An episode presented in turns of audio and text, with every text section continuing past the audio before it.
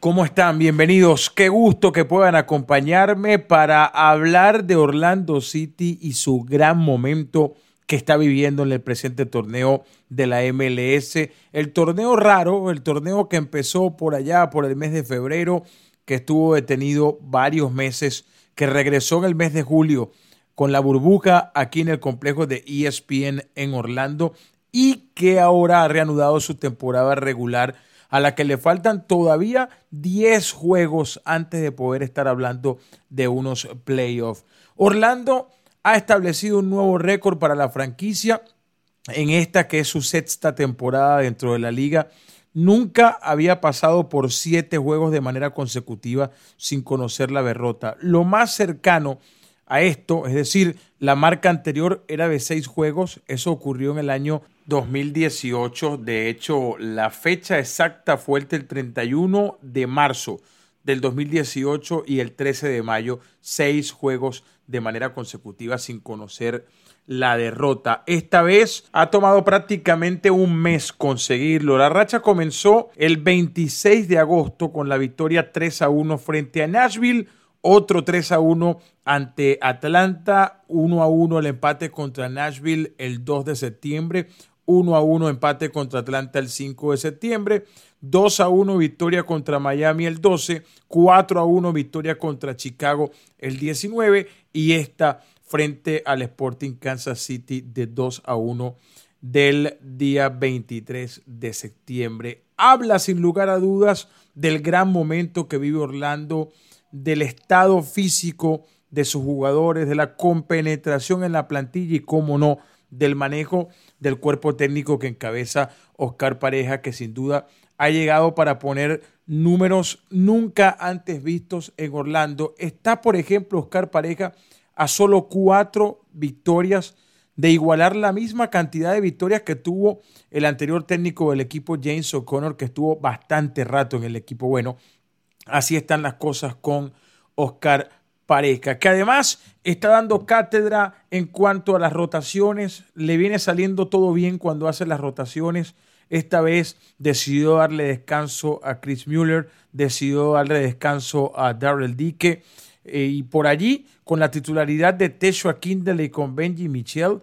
Y también le salió que justamente fueron estos dos jugadores los encargados de marcar los goles ante un equipo de Sporting Kansas City sorprendido, que se quedó choqueado, por llamarlo de esa manera, después de ver cómo Orlando en prácticamente un tramo de cuatro minutos le hizo dos goles seguidos. ¿Y de qué manera?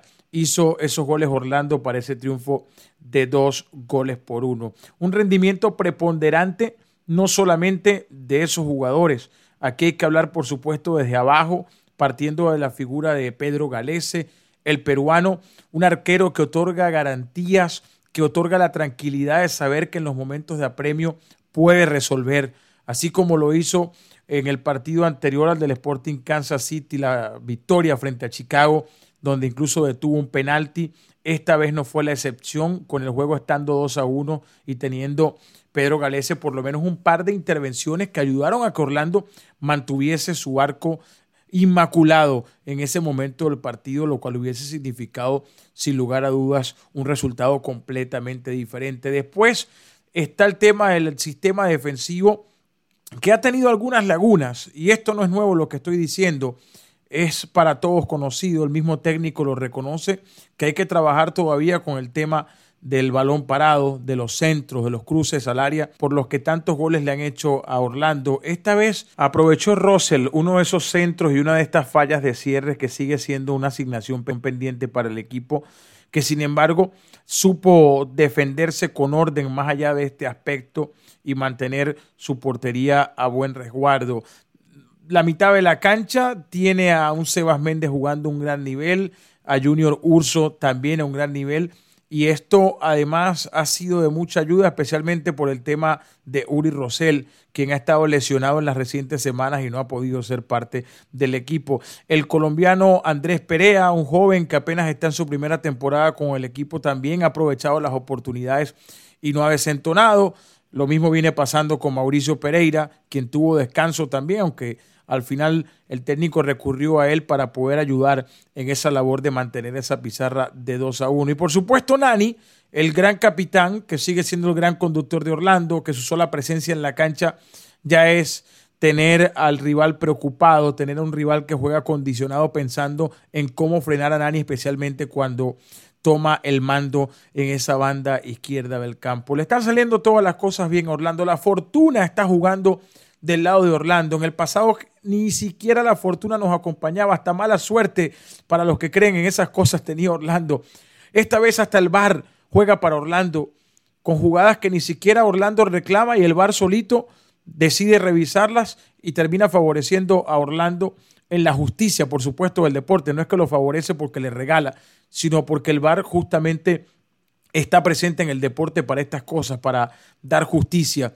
Y Orlando ha recibido justicia por parte del VAR también en medio de esta racha. Pero le está saliendo todo bien. Orlando hace que sus aficionados se ilusionen.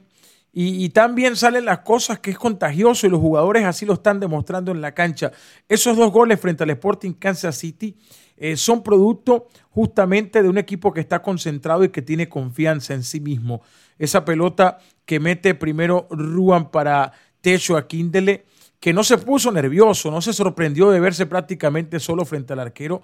Allí muchos jugadores quizás hubiesen definido pegándole a la pelota fuerte y violento y muchas veces terminan tragándose el gol. Techo tuvo la tranquilidad para definir de manera bien ajustada al mismo palo del arquero que quizás también estaba esperando que se la cruzaran para el 1 a 0 de ese partido frente al Sporting Kansas City. Y vamos a emocionarnos otra vez, ¿por qué no? Vamos a escuchar ese gol de techo que puso arriba a Orlando 1 a 0. En la mitad es Shelton. Va Shelton filtrada, curta bien Jansson y vuelve al ataque Orlando. El que la mete es Urso. El toque de techo para Ruan. Atención que ataca Orlando. Viene Ruan. Lo ve a Benji. Filtradita. Está habilitado techo. Está el primero Orlando. Techo al arco. ¡Golazo! ¡Gol!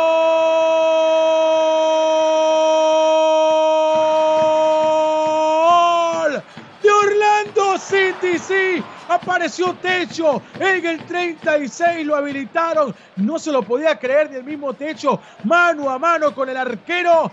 Y dice que uno tiene Orlando, cero el Sporting Kansas. Y no habíamos terminado de celebrar ese gol de Techo, poquitos minutos pasaron y ya estaba cayendo el segundo para sorpresa de todo el mundo, a lo mejor para nosotros no, que sabemos de lo que es capaz de hacer este equipo ahora, pero sí para un Sporting Kansas City que para mí quedó noqueado. Recibió un golpe muy fuerte con ese segundo gol de Orlando. Otra vez un pase filtrado de esos que rompen defensas. Esta vez salió de los botines Benani para otro que no se puso nervioso, para Benji Michel, que definió de gran manera y nos emocionamos de nuevo. Así vivimos ese gol de Benji en la transmisión oficial en español. Está habilitado Benji para el segundo al marco, golazo. Benji, gol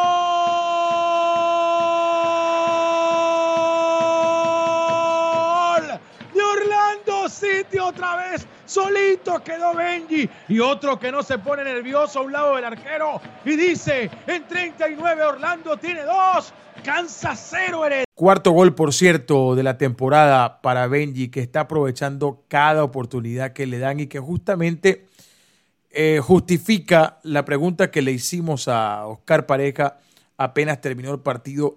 En cuanto a lo gratificante que puede ser para un cuerpo técnico, no tengo duda de ellos de poder saber que hace estas rotaciones y que tiene un equipo que le va a responder, que no va a desentonar, un esquema táctico que puede sostenerse más allá de los nombres que estén en la cancha y eso lo está viviendo Orlando de muy buena manera porque es la mejor forma de distribuir las cargas en medio del reto que significa tener que jugar a mitad de semana y fin de semana con tan pocos días de descanso de por medio.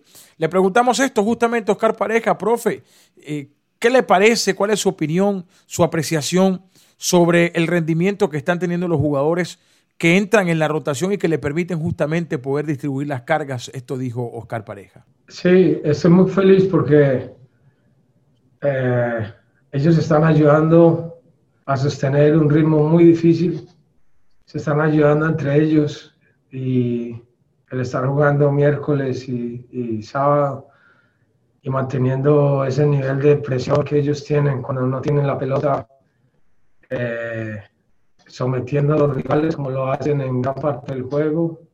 Eh, eso requiere mucha energía. Entonces, las rotaciones nos han venido muy bien y creo que Techo, Daryl, a Chris, Mauricio, Luis eh, y, los muchachos son todos, para nombrarlos, ellos están entendiendo que es una energía colectiva y realmente estoy contento porque el alma del equipo es fuerte y eso nos deja muy orgullosos.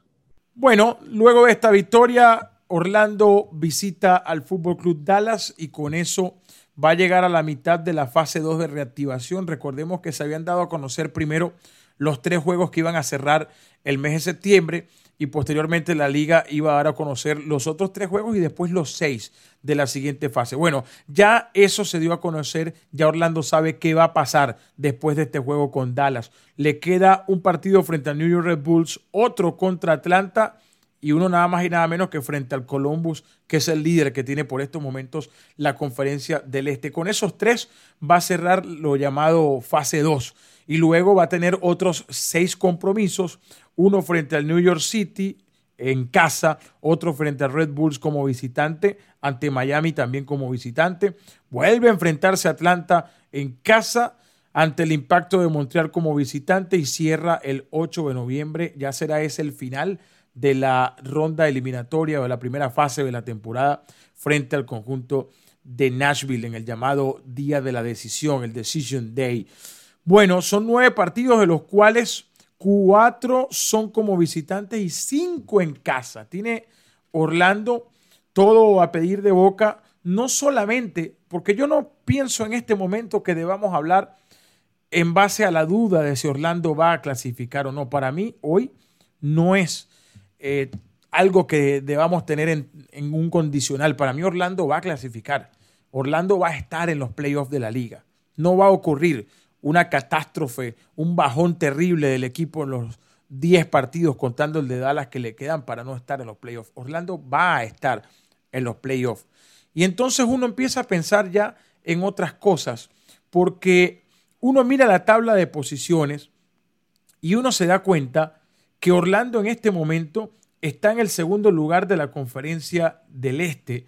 Está igualado en puntos con los equipos que le persiguen, en este caso Filadelfia y el equipo de Toronto, pero está a solo cinco puntos Columbus, que tiene 30 y que justamente es uno de los rivales que va a tener Orlando en esa cadena de nueve encuentros. Entonces uno dice, bueno, eh, sacando cuentas anticipadas, eh, un resbalón que tenga Colombo por allí, que nos pongamos a menos de tres puntos de ellos, si mantenemos esta racha, es probable que para cuando llegue ese partido Orlando pueda estar jugando incluso la posibilidad de estar en el primer lugar de la conferencia del Este. Pero no solamente se trata de la conferencia del Este, es que si uno revisa la tabla, ya cuando la mayoría ha jugado 13 partidos, los que no tienen 12, Orlando es segundo absoluto de la MLS. Columbus es en este momento el equipo que está en el primer lugar y que estaría llevándose el Supporter Shield, como se llama el trofeo especial para el equipo que gana la temporada regular, para el mejor equipo de toda la liga en la temporada regular. Orlando está segundo. De hecho, los cuatro primeros equipos del este son los cuatro primeros de la tabla combinada cuando uno suma a los demás conjuntos. El más cercano es Seattle, que tiene 21 puntos después de 12 partidos, tiene uno menos. Supongamos que lo gana, suma 24, igual queda por debajo de Orlando. Entonces, estamos empezando a pensar, a analizar y a soñar otras cosas. Ya uno no va a estar hablando de que Orlando va a buscar estar por primera vez en los playoffs. Creo que eso es algo que ya podemos ir poniéndole la, flechita en el checklist porque Orlando va a estar en los playoffs. Pero estamos hablando entonces de un equipo de Orlando que incluso puede soñar con la posibilidad de ser el mejor equipo de la temporada regular. Esto se le preguntó a Oscar Pareja en la conferencia de prensa previa a este partido con Dallas y esto respondió al respecto de esa posibilidad de que Orlando sea el mejor equipo en la conferencia del Este. Siempre uno tiene que aspirar a lo máximo. Eh, creo que en el día uno, cuando llegamos a Orlando, pues nos propusimos de poner este equipo eh, en, en, lo más alto de la, de, la, de la, tabla y de las aspiraciones. Eh, hemos ido consiguiendo objetivos a través del tiempo eh, y seguimos en la misma tónica ahora de cumplir el próximo objetivo, que es poder llevar el equipo por primera vez a los playoffs. Pero de ahí siguen más metas, ¿cierto? Y las que vos apuntás son unas eh, metas muy legítimas de poder pelear el Supporters Shield, ¿por qué no pensar de que Orlando lo pueda ganar y que también podamos eh, pensar en ser protagonistas también en los playoffs? Pero como cada objetivo trae su propio afán, entonces yo trato de, que la mentalidad de los jugadores siempre tenga, tengamos el presente, el día hoy, el día de hoy, lo que nos concierne a hoy y hoy nos queda prepararnos para Dallas, sumar tres puntos más que nos puedan acercar a los playoffs. Sin duda es algo que nos ilusiona a los que trabajamos para el equipo, a sus fanáticos y a todos los que queremos que Orlando viva las mejores y grandes cosas que se le puedan presentar, así como nos emocionamos y vivimos esa primera gran final para el equipo en lo que fue ese torneo de la burbuja aquí en Orlando. Bueno, son juegos complicados los que vienen por delante especialmente en una liga donde uno no puede dar nada por descontado, donde aparece Atlanta y es capaz de ganarle a Dallas después de varias semanas dando tumbos, donde Chicago, después de ser goleado por Orlando, entonces va y golea a Houston. Eh, es una liga que, tiene muchos eh, elementos que la hacen pareja, al menos en el papel. Luego los partidos se resuelven por las circunstancias propias de cada partido, pero en el papel la liga está confeccionada justamente para que puedan ocurrir estas cosas, que los equipos tengan estas subidas y bajadas. Afortunadamente, Orlando hoy es parte de los equipos que no tienen subidas y bajadas. Es un equipo que desde que se reactivó el fútbol con la burbuja en Orlando ha sido bastante parejo y allí la clave para que Orlando esté en esos primeros puestos, no solamente del este, sino también de la liga. Habla Oscar Pareja justamente de las cosas que le enorgullecen del equipo, lo que cuando llega a su casa lo hace sentir satisfecho. Esto fue lo que dijo el profe Pareja, escuchémoslo. Esa es una pregunta muy buena porque me da la oportunidad de expresar, y no lo quiero decir porque eh, el equipo esté ganando, porque lo voy a decir cuando eh, pase lo que pase en, en cualquier momento. Yo yo lo digo sinceramente porque este grupo ha hecho un trabajo incansable desde que llegó, eh, desde que llegamos nosotros, ¿no? Entonces, pues si yo me acuesto en la noche satisfecho es de tener eh, el honor de poder entrenar un grupo que está comprometido y de ver el corazón de los jugadores de Orlando City. Eh, es eh, maravilloso. el corazón de ellos es generoso y tienen un respeto inmenso por la profesión. Entonces yo todos los días duermo tranquilo porque sé que independiente de los resultados, el corazón de los jugadores de Orlando City es maravilloso y eso me hace muy orgulloso. Bueno, lo más inmediato para Orlando, obviamente el duelo frente a Dallas Va a tener aún la ausencia muy probablemente de Joao Moutinho, que no está todavía recuperado de sus problemas físicos para poder ser el dueño de la banda izquierda. Allí se han estado alternando entre Kamal Miller y Kyle Smith. Kyle fue titular en el duelo frente al Sporting Kansas City. Veremos si eh, le dio el tiempo de descanso para repetir como titular o si por el contrario regresa Kyle Smith. Otro que descansó y debería estar de regreso es el defensor central brasileño Antonio Carlos y creemos que Chris Mueller también podría estar regresando ya a la titularidad del Orlando, al igual que Mauricio Pereira, aunque jugó unos minutos, no fue titular, fue bien administrado el uruguayo y dicho esto, Orlando debería estar sacando su once de gala para enfrentarse a Dallas, un duro rival, uno de los equipos más fuertes que tiene el oeste, más allá de que venga de perder con Atlanta, son circunstancias que repito, se vive en cada partido, pero no podemos objetar el gran plantel que tiene Dallas. Tiene a varios jugadores colombianos allí que están teniendo una muy buena temporada. El caso de Andrés Ricaurte, por ejemplo, juega de 10. También está Michael Barrios, el barranquillero. Jesús Ferreira, un jovencito atacante, apenas 19 años, pero eh, que forma parte justamente del futuro de este equipo de Dallas. También tiene a Santiago Mosquera. En fin, es un equipo que tiene un toque bastante caribeño, que, que toca muy bien la pelota, que es mañoso y que, bueno, tuvo ese accidente frente a Atlanta, pero no por ello debemos desestimar el muy buen plantel que tiene y que lo pone en este momento en el cuarto lugar de la Conferencia del Oeste, producto de cinco victorias, cuatro empates y tres derrotas. Ha marcado 19 goles este conjunto de Dallas en la temporada. ¿Cómo están las cosas en el cara a cara entre Orlando y Dallas? Bueno, algunos datos que les voy a ir lanzando. Jugando en el Toyota Stadium lo han hecho dos veces.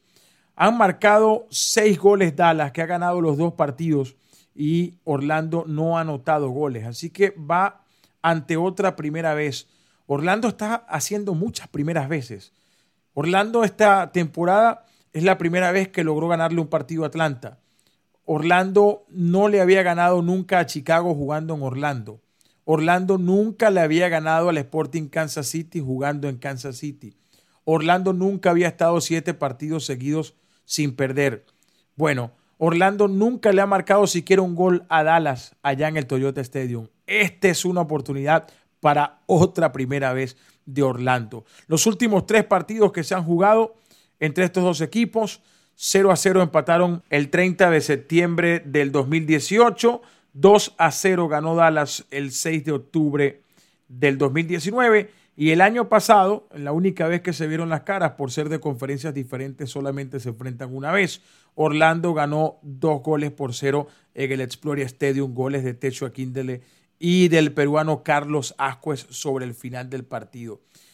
Esa vez la alineación de Orlando frente a Dallas tuvo a Rowe en el arco, Ruan Sané, Jansson y Moutinho en la defensa, Ascuez, Méndez, Johnson y Müller en la mitad de la cancha, Dwyer y Techo Aquindele fueron los atacantes. Pero si uno revisa entonces los nombres, se da cuenta que mañana pueden repetir por lo menos uno Ruan, dos Jansson, tres Méndez, cuatro Müller y también está por ahí Techo, podría ser un quinto en la banca de Orlando.